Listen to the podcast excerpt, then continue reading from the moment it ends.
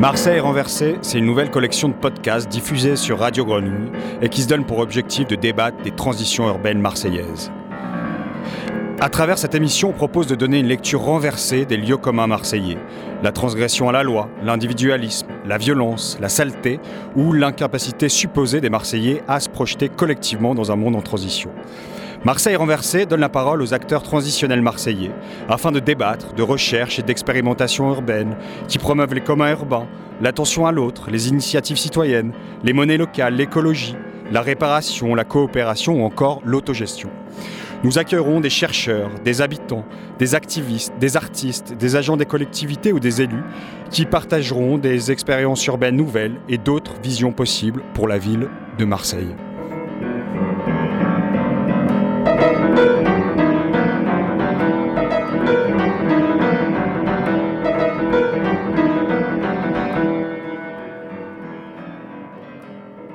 S'intéresse aujourd'hui euh, à Tanger, une ville marocaine nichée à l'entrée du, détroit de Gibraltar.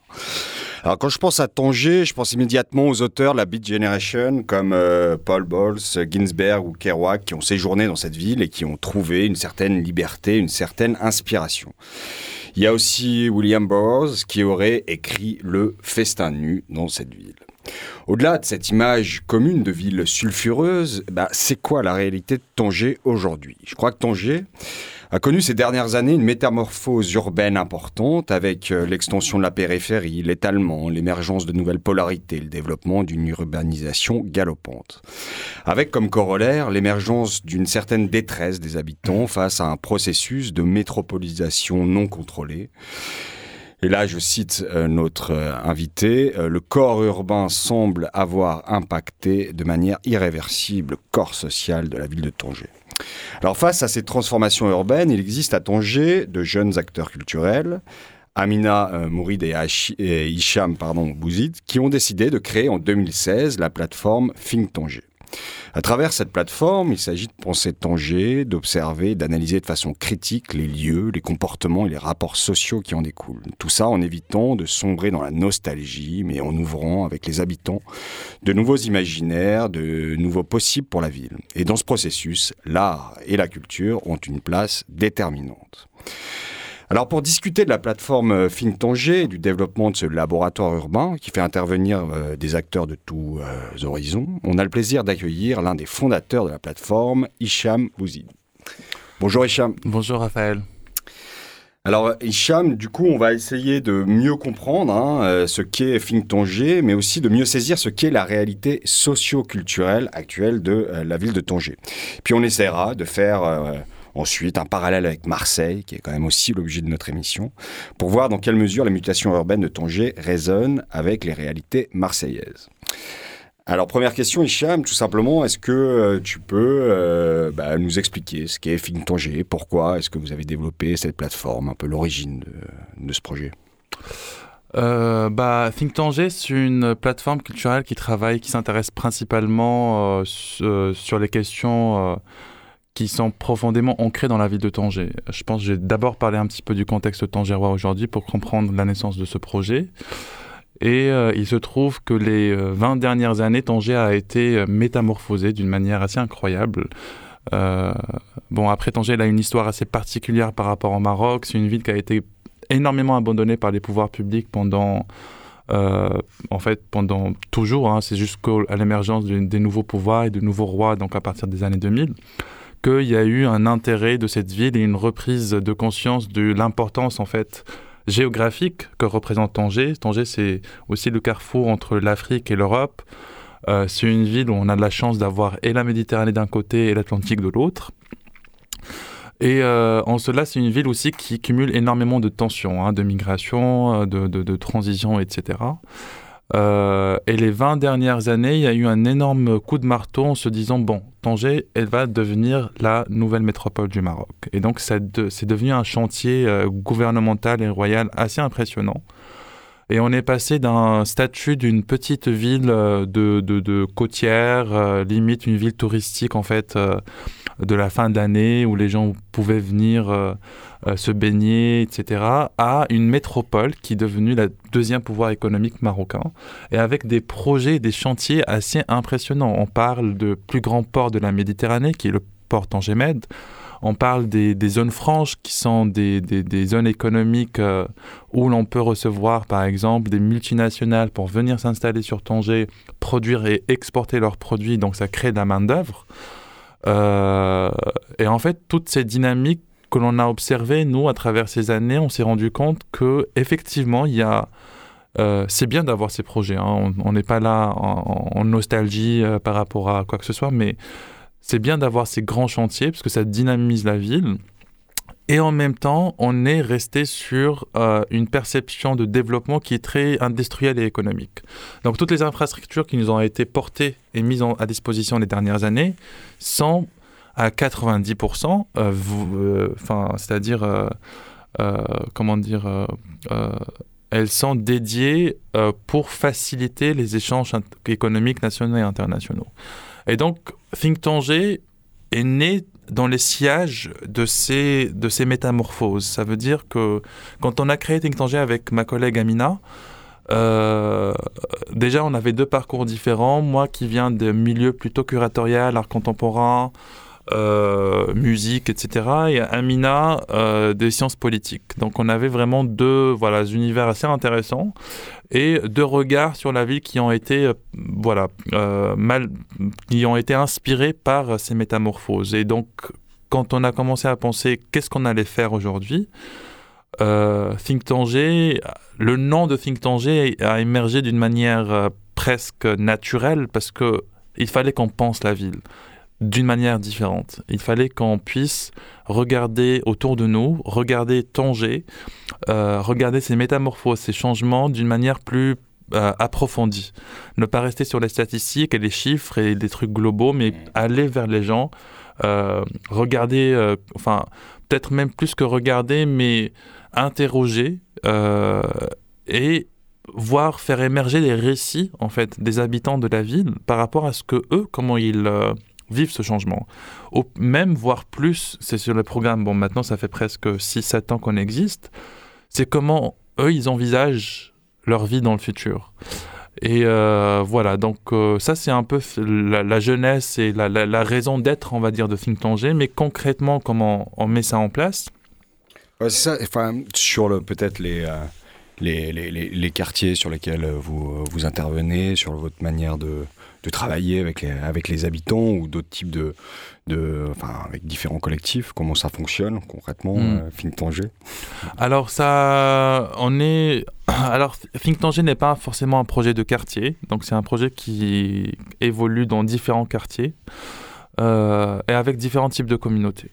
Donc comment on met ça concrètement en place? C'est que en fait on fonctionne finalement comme un centre culture, un centre d'art plutôt qu'un centre culturel qui euh, tout au long de l'année propose une programmation avec des rencontres et des débats avec des chercheurs, des anthropologues, des, sociologues, des urbanistes qui viennent nous illuminer sur les questions euh, qui nous en fait nous échappent par rapport aux questions des villes et des, dynamiques de la ville. Euh, on, fait, on a une résidence d'artistes aussi, donc on accueille vraiment des artistes de différents univers pour venir un peu documenter ces changements et créer un petit peu une archive alternative sur ce qui se passe à Tanger.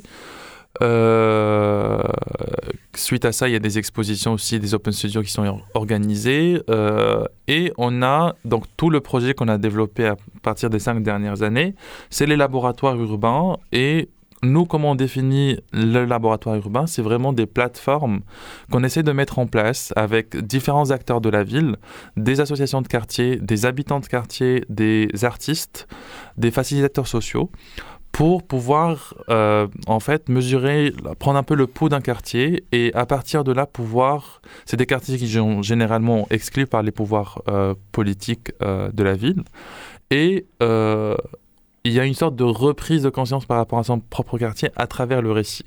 Ça veut dire on travaille avec les communautés, les jeunes, les moins jeunes d'ailleurs, sur l'imaginaire du quartier, sur l'histoire du quartier. En fait, tous ces éléments qui font que on peut s'identifier par rapport à un environnement. et ce processus d'identification, je pense que c'est vraiment là où se trouve cet enjeu parce que c'est il y a une prise de conscience à partir de ce moment-là. Mmh. Et donc voilà, tout le travail de Think Tangier, on va dire qu'il se vraiment et Ouais, et, peut-être dans ce travail de, bah, dans ce processus à la fois d'identification, de, réappropriation aussi des, des transformations, voire même de projection dans le, dans le futur. Euh, pour toi, c'est quoi le, le, rôle ou en tout cas euh, la place euh, des arts et de la culture dans ce, dans ce processus-là? Bah, Je pense que le rôle de l'art et de la culture, il est, il est intrinsèquement lié à, ces, à cette à cette réflexion. Ça veut dire qu'on ne peut pas dissocier notre créativité, on ne peut pas dissocier euh, la façon avec laquelle on, envisage euh, des, espaces urbains, des milieux particuliers, sans la particularité de la créativité et de l'artistique. Bon, ça c'est d'une manière un peu idéologique, mais plus concrètement, on utilise en fait les outils, on va dire, artistiques. Ça veut dire on va faire on est dans une radio, on utilise énormément la radio comme un moyen de faire émerger ces récits. On va faire des ateliers, par exemple, radio dans itinérants dans différents quartiers pour... Euh, c'est des radios un peu informelles euh, qui s'implantent quelque part pour pouvoir ramener les gens autour de nous. Et on va commencer à parler des sujets qui nous importent le plus à ce moment-là. Et donc, c'est euh, ces différents outils, en fait, qui nous permettent aujourd'hui d'être dans un presque un processus démocratique, en fait, de de, hmm, pas de consultation, mais de, euh, prise de contact, de, euh, savoir ce qu'on, ce qu'on peut penser. Et ça, finalement, ça crée des espaces euh, qui sont, entre guillemets, des safe spaces dans lesquels différentes communautés de la vie, que ce soit des gens des plus aisés ou moins aisés, des gens qui ont une scolarité, qui n'ont pas eu de scolarité, des gens qui étaient en prison, des gens qui n'ont... Enfin, donc, le fait qu'on puisse euh, utiliser, nous, des médiums culturels et artistiques, euh, ça prend beaucoup de temps, évidemment, mais on réussit quand même à rassembler autour d'une seule table différents profils. Euh, et ça, je pense qu'en tout cas, l'action culturelle et artistique, on joue énormément. Ok. Donc vous travaillez sur différents espaces, différents quartiers, euh, mais je crois que vous avez aussi un atelier de production, voire d'expérimentation de diffusion. Euh, donc c'est l'atelier Kissaria. Oui. Euh, voilà, pour savoir qu'est-ce que vous faites dans cet atelier et c'est quoi son, son rôle dans... Alors, ce fut appelé l'atelier Kissaria et on vient de faire évoluer le nom au donc l'espace devient le Tanger Print Club. Euh, le Tanger Print Club, en fait, c'est notre atelier de production d'art visuel euh, qu'on a mis en place aussi un an après Think Tanger. Et euh, il faut savoir, quand on a commencé Think Tanger, on n'avait pas de, on avait, on avait des bureaux en fait dans lesquels on travaillait. On, allait se balader dans toute la ville. Think Tanger n'étant pas un projet d'espace. Et donc, quand on a eu un atelier, un espace, on l'a transformé en atelier de création où on peut avoir, en fait, c'est vraiment le QG euh, euh, de, nos bureaux, plus des artistes qui sont invités. Et donc, concrètement, ce qu'il y a dans l'atelier, bon, c'est pas. L'espace n'est pas très grand et on, le partage avec une artiste d'ailleurs euh, qui nous a beaucoup aidé, qui a énormément travaillé aussi sur Tanger, sur l'imitation de le Tanger, qui est Ito Barada, et qui est aussi la fondatrice de la Cinémathèque de Tanger. Et donc cet atelier est un atelier de sérigraphie principalement aujourd'hui mais qui sert aussi d'un atelier de création euh, où on fait tous les différents workshops avec les communautés. Ils viennent aussi dans cet atelier pour créer. Donc c'est un peu un épicentre de créativité où on travaille avec ses mains plutôt qu'avec sa tête. C'est quoi votre rapport avec la, ville de Tanger aujourd'hui, avec la collectivité? Comment est-ce que la ville vous, vous, perçoit? Est-ce que vous êtes devenu, je sais pas, l'espace d'expérimentation de, la ville où on pense autrement les, hmm. politiques publiques avec, euh, avec les citoyens Je sais pas. Euh, est-ce qu'il y a des liens du coup? Euh, Alors les liens sont assez particuliers. Je vais dire, on n'est pas, on, on, discute avec. La, bon, il nous a fallu beaucoup de temps pour commencer à discuter avec la ville. La bonne nouvelle, c'est qu'on a commencé à discuter avec la ville, euh, mais pour l'instant, on est très, on est, euh, voilà, on est dans les prémices, j'espère, de euh, voilà, de futures collaborations avec les différents organismes de la ville, parce qu'au début, on, personne ne comprenait ce qu'on faisait. On était vraiment mmh. des aliens qui débarquent, enfin, on est de Tanger, mais font des projets un peu incompréhensibles, de la consultation, mais c'est pas de la consultation, qu'on la, enfin voilà. Et la ville étant, enfin, ou du moins les gens de la ville et de la région ayant des parcours très technocratiques, à un moment donné, on avait du mal à, communiquer. Euh, maintenant, je pense qu'après 7 ans, on commence euh, à voir les résultats qu'on a fait et euh, même plus récemment, il y a eu la visite du, donc de Wally Tanger, qui est un peu l'équivalent du, du maire ici. Je ne sais même pas le maire parce qu'on ne vote pas pour le Wally, mais du, voilà, de l'organisme vraiment étatique qui, qui, qui, gère la ville. Mhm.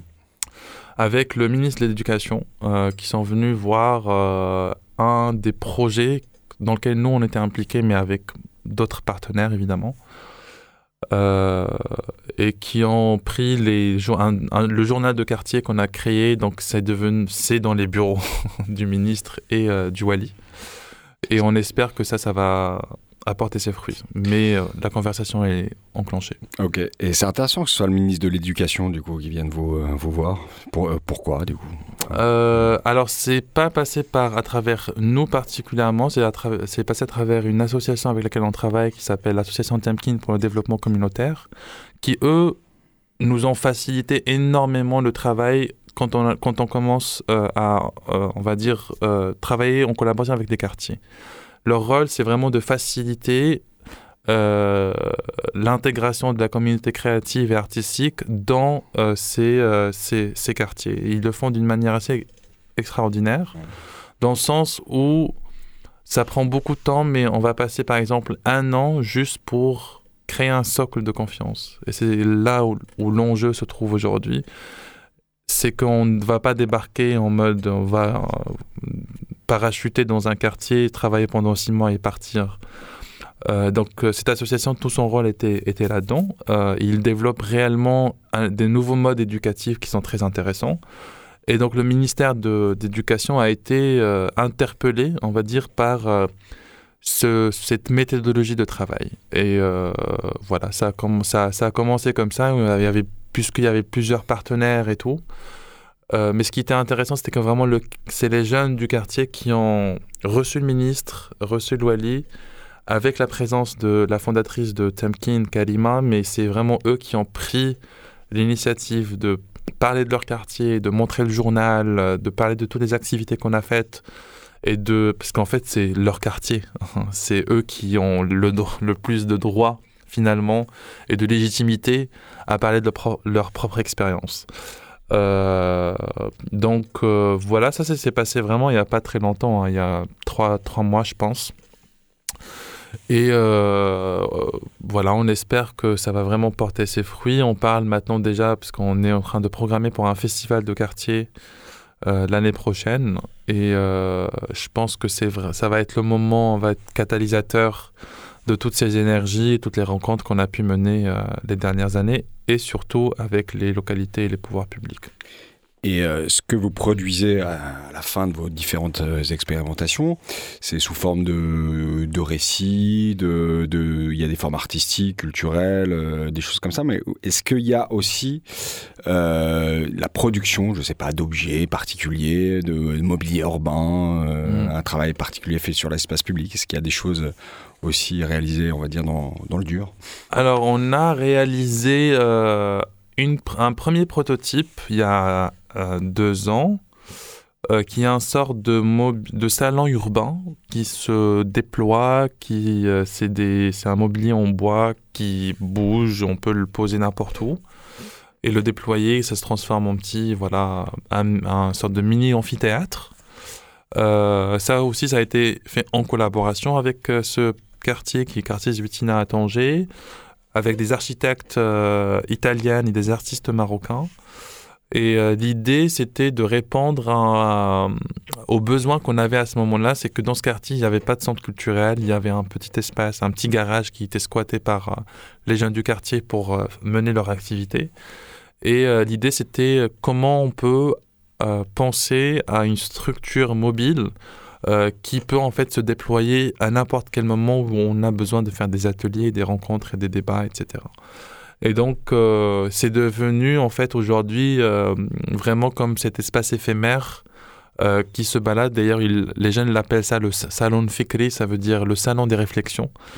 Euh, et qui a un salon vraiment qui se balade dans les différents quartiers dans ce district-là. Et qui se déploie d'une manière complètement informelle et qui se transforme voilà, en, en espace de rencontre et de débat. Ok, euh, alors, tu nous as ramené aussi de la musique de, de Tanger. Bien sûr. Est-ce que tu peux nous en dire un peu plus sur cette musique avant euh, qu'on l'écoute? Alors, quand tu m'as parlé de proposer une musique, j'ai pas pu m'empêcher à, à, évidemment à penser au groupe mythique euh, marocain et du nord du Maroc, qui est les musiciens de Jajoka, avec leur leader Bachir Alatar, qui sont un groupe assez exceptionnel, qui ont regroupé différentes type de musique traditionnelle, euh, endogène euh, du Maroc et d'Afrique avec des instruments qu'on ne trouve plus malheureusement aujourd'hui dans le continent. Des instruments euh, vraiment faits à base de peau de chèvre, à base de... de il y a le gambri, la guitare électronique, la guitare électrique, pardon. et donc en fait, c'est un groupe qui travaille principalement sur la question de la trance. c'est de la musique vraiment très trans euh, qui, qui, qui mènent les gens dans un état second. Euh, et qui ont un festival dans leur, euh, dans leur village qui s'appelle le village Jajuka, donc de le nom du groupe. C'est un festival annuel, on ne sait pas quand ce festival il a lieu, mais quand il est là, on le sait. Ça tourne d'une manière de bouche à l'oreille et qui existe depuis une vingtaine d'années maintenant et qui a pu, même plus, hein, si je me trompe pas, à, à vérifier, et qui a pu attirer euh, l'attention de, musiciens du monde. Alors le morceau qu'on va écouter, c'est avec Brian Jones, fondateur de Rolling Stones, euh, qui ont parti euh, en quête à, à, Tanger, qui ont rencontré Jajuka, qui ont produit un album absolument merveilleux. Parfait, bah, on va écouter un extrait de cette musique. On va voir si on rentre en trance.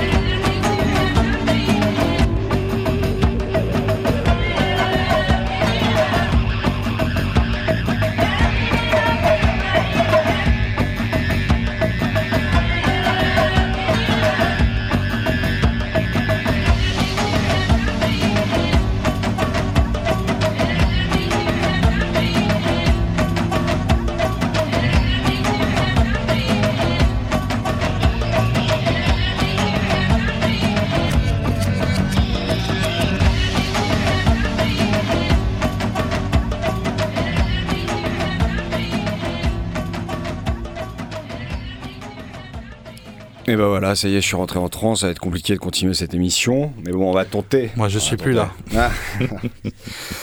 Alors, on va essayer du coup de réatterrir, et notamment de réatterrir euh, sur le cas marseillais. donc, euh, je crois, Hicham, tu es en résidence à la Friche Belle de Mai, donc ça fait depuis euh, quelques semaines que tu es à Marseille. Du coup, on est très intéressé pour avoir ton regard sur justement la ville de Marseille. Et en quoi est-ce que, selon toi, les réalités marseillaises peuvent résonner avec bah, les transformations actuelles de la ville de Tanger? Euh, bah, déjà Marseille et Tanger, c'est deux villes qui sont qui qui enfin c'est deux villes de la Méditerranée d'abord et c'est deux villes qui partagent énormément de choses en commun. Euh, bon, déjà la question de la Méditerranée, la question des transitions, la question des migrations, euh, la question des changements urbains, parce que j'ai quand même l'impression qu'il se passe quand même pas mal de choses à Marseille en termes de reconfiguration urbaine de certains quartiers, etc. Euh, donc, euh, pour moi, les deux villes euh, résonnent énormément dans, dans tout ce que je viens de citer. après, comment dire je, peut-être je raconterai des anecdotes, mais en fait, le fait que je sois ici depuis presque maintenant deux mois, j'ai presque créé une sorte de routine de ville, mais ça c'est vraiment une expérience personnelle euh, qui s'est installée d'une manière très naturelle. Et c'était un peu troublant même à un moment donné, je commençais à me dire mais comment ça se fait? Enfin, j'ai mes repères très vite. Je suis venu à Marseille enfin deux trois fois auparavant. Euh, mais je me sens pas dépaysé. enfin, je sens un dépaysement, mais pas autant, dans le sens où, en fait, je reconnais vraiment certaines caractéristiques de la ville, même, enfin, euh, c'est deux villes qui ont vraiment énormément de caractère en termes euh, et, et, et, ça des villes qui ont beaucoup il y a énormément de brassage aussi dans dans, dans, dans l'histoire de Marseille dans l'histoire de Tanger et je pense que je m'amuse parfois à me dire que les deux villes ont communiqué, ont fait des choses ensemble depuis euh, des millénaires en fait. C'est des berceaux de la Méditerranée et par là il y a quelque chose qu'on partage par rapport à ces deux villes qui est assez incroyable. Euh, mais en termes de contemporanéité de ce qui se passe aujourd'hui, je pense qu'on partage vraiment des, des, enjeux très similaires entre Tanger et, euh, et Marseille. Il serait vraiment intéressant de connecter un petit peu aujourd'hui ces, euh, on va dire ces, ces, ces, différentes caractéristiques et voir ce qui va en sortir. Mmh.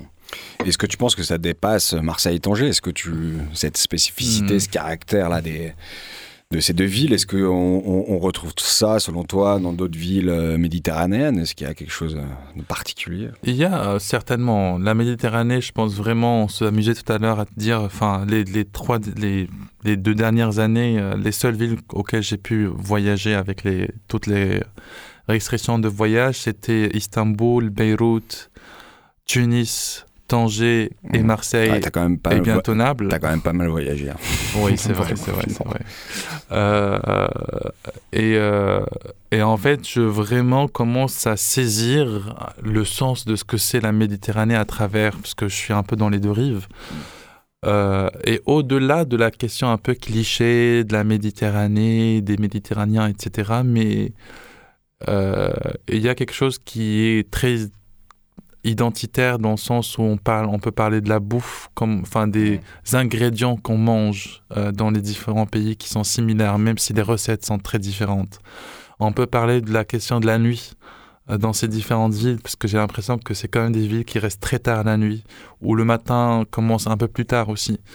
Euh, il y a une question de comportement, où on va se comporter plus, comment dire, d'une manière euh, moins, hum, comment dire, enfin, moins formel. Tu vois, il y a un truc qui est vraiment dans l'informalité de la chose. On va investir des rues. Et on peut parler de ça sur le pourtour méditerranéen, effectivement, mais j'ai l'impression quand même que Marseille et Tanger, plus particulièrement, partagent des choses qui sont beaucoup plus profondes que ça. Euh, par exemple, moi, je, quand je me balade à Marseille, quand je vois comment les gens, comment les Marseillais euh, investissent la rue, par exemple, je trouve ça fascinant. Euh, il y, a une sorte de, liberté, en fait, de, de pouvoir euh, s'approprier les espaces de rue, que ce soit par la vente d'objets, que ce soit par on va juste se poser là pour faire des choses, que ce soit par des choses qui, en fait, dans les lois urbaines, surtout en France, sont complètement interdites. Mm. Et donc, il y a une sorte d'usage de, la rue euh, qui est, pour moi, vraiment similaire à ce qui se passe à Tanger. Parce que Tanger est l'informal. La question de l'informalité vraiment à creuser dans, dans, les, dans, ces deux villes. Nous, on a fait un très grand travail sur cette question de l'informel, justement. Euh, Vous avez sorti un ouvrage, hein, c'est ça? Exactement. On a sorti... Comment il s'appelle C'est une revue ou on a, on a sorti une revue qui s'appelle Macan, Macan désignant espace, espace non identifié, hmm. très précisément. Euh, et donc le premier numéro portait sur les questions de l'informel, ça s'appelait les, les, utopies informelles. Hmm. Comment on peut penser l'informel comme une technologie sociale, comment penser l'informel comme une sorte de euh, en fait, de solutions qui sont apportées par les habitants pour euh, concrètement euh, habiter la ville, vendre, commercer, etc. Donc, c'est des solutions qui sont apportées par les habitants. Et donc, ça fait résonance à, l'absence, finalement, des pouvoirs publics face à ces demandes des habitants. Et je pense que la forme la plus créative, finalement, qu'on peut trouver dans une ville, c'est l'informel. Et je retrouve ça aussi à Marseille. Mmh. Il y a eu un colloque il y a, deux jours à la Friche Belle de Mai, euh, donc c'était le, le, 17 mai. Euh, ce colloque portait sur euh, bon, la question des tiers-lieux culturels, ou plutôt les lieux culturels hybrides qu'on pouvait trouver à la fois en Afrique et puis à, Marseille, et qui au fond eh bien, nous raconte euh, à peu près la même chose, c'est-à-dire cette nécessité d'avoir une culture à un moment donné ancrée dans les territoires, avec des formes hybrides euh, qui agissent aussi sur les transitions et sur les questions d'éducation. donc c'était un colloque qui était organisé par la friche Belle de Mai et puis aussi le campus de l'Agence française de développement auquel tu as participé. Du coup, bah pareil, on est très intéressé pour avoir ton, ton regard là-dessus. voilà, qu'est-ce que tu en retiens de ce colloque? Euh, le colloque était super intéressant. On a passé vraiment une journée euh, assez euh, fastidieuse et où nos cerveaux étaient vraiment dans un shaker en train de repenser les différentes dynamiques entre les entre notamment des tiers-lieux en, à Marseille plus particulièrement et des tiers-lieux de enfin des tiers-lieux ou du des bassins de vie comme a dit Achille Mbempe mmh. Euh, dans, dans, certaines villes euh, en Afrique. Et euh, donc c'était intéressant de pouvoir remettre du coup de notre point de vue africain, de pouvoir se rencontrer avec d'autres acteurs et de pouvoir, pouvoir pardon, reparler des certains enjeux qui sont qui sont très caractérisants de nos pays et de nos transitions par lesquelles on passe aujourd'hui. Euh, D'ailleurs, j'ai vraiment été impressionné par le nombre de gens qui ont été présents ce jour-là. Euh, qui, donc, je pense que voilà, il y a de l'intérêt qui est suscité. Ça, c'est quelque chose d'extraordinaire. Euh, après, je pense qu'aujourd'hui, il faut qu'on dépasse certains dénominations. Mmh. Euh, on peut plus parler de l'Afrique aujourd'hui comme un, comme un, comme une composante homogène. Ce n'est vraiment plus possible. Il faut qu'on dépasse. Si on a vraiment la volonté de, de, d'être dans une analyse critique et d'être dans des propositions productives qui servent à quelque chose, mhm. euh, il faut qu'on dissocie cette idée que l'Afrique est quelque chose euh, d'homogène et quelque chose de partagé. C'est comme si moi je parlais d'Europe et je disais euh, les Belges, les Français, les Espagnols, les Italiens, c'est la même chose. Ce n'est pas possible. En Afrique, c'est pareil. ce qui se passe chez nous au Maroc n'a rien à voir avec ce qui se passe au Rwanda. Le Rwanda, par exemple, sur la question démocratique, ils sont beaucoup plus développés que nous. Enfin, ils sont, même c'est un vrai modèle démocratique qui est en train d'être développé au Rwanda. Donc, comment aujourd'hui, enfin, même pas comment, on, est dans la nécessité, dans l'obligation, euh, vu l'histoire qui, qui, lie la France et l'Afrique, euh, de dépasser cette question, de dépasser l'homogénéité de l'Afrique, de, en fait, vraiment et simplement de ramener de la complexité par rapport à la question africaine. Parce que ce qui se passe en Afrique, c'est effectivement très intéressant, mais l'Afrique du Nord n'est pas l'Afrique de l'Ouest, de l'Ouest, pardon, n'est pas l'Afrique du Sud, etc. Et donc comment euh, ça va prendre beaucoup plus de temps, bien évidemment. C'est ça le, gros challenge, à mon avis. Ce n'est pas quelque chose qui peut se faire sur un an. Ça va prendre beaucoup plus de temps, mais ça va être d'une pertinence. Et je pense qu'on aura enfin réussi à franchir une autre étape dans cette histoire euh, qui lie euh, les deux. Enfin, même pas les deux continents, mais c'est ça le problème. le pays et le continent. Merci beaucoup, Hicham, pour tous euh, ces apports et ta participation à l'émission euh, Marseille renversée. En tout cas, moi, ça m'a donné très envie d'aller à Tanger. Marhaba, comme on dit chez nous. Ah. Merci bien. À bientôt.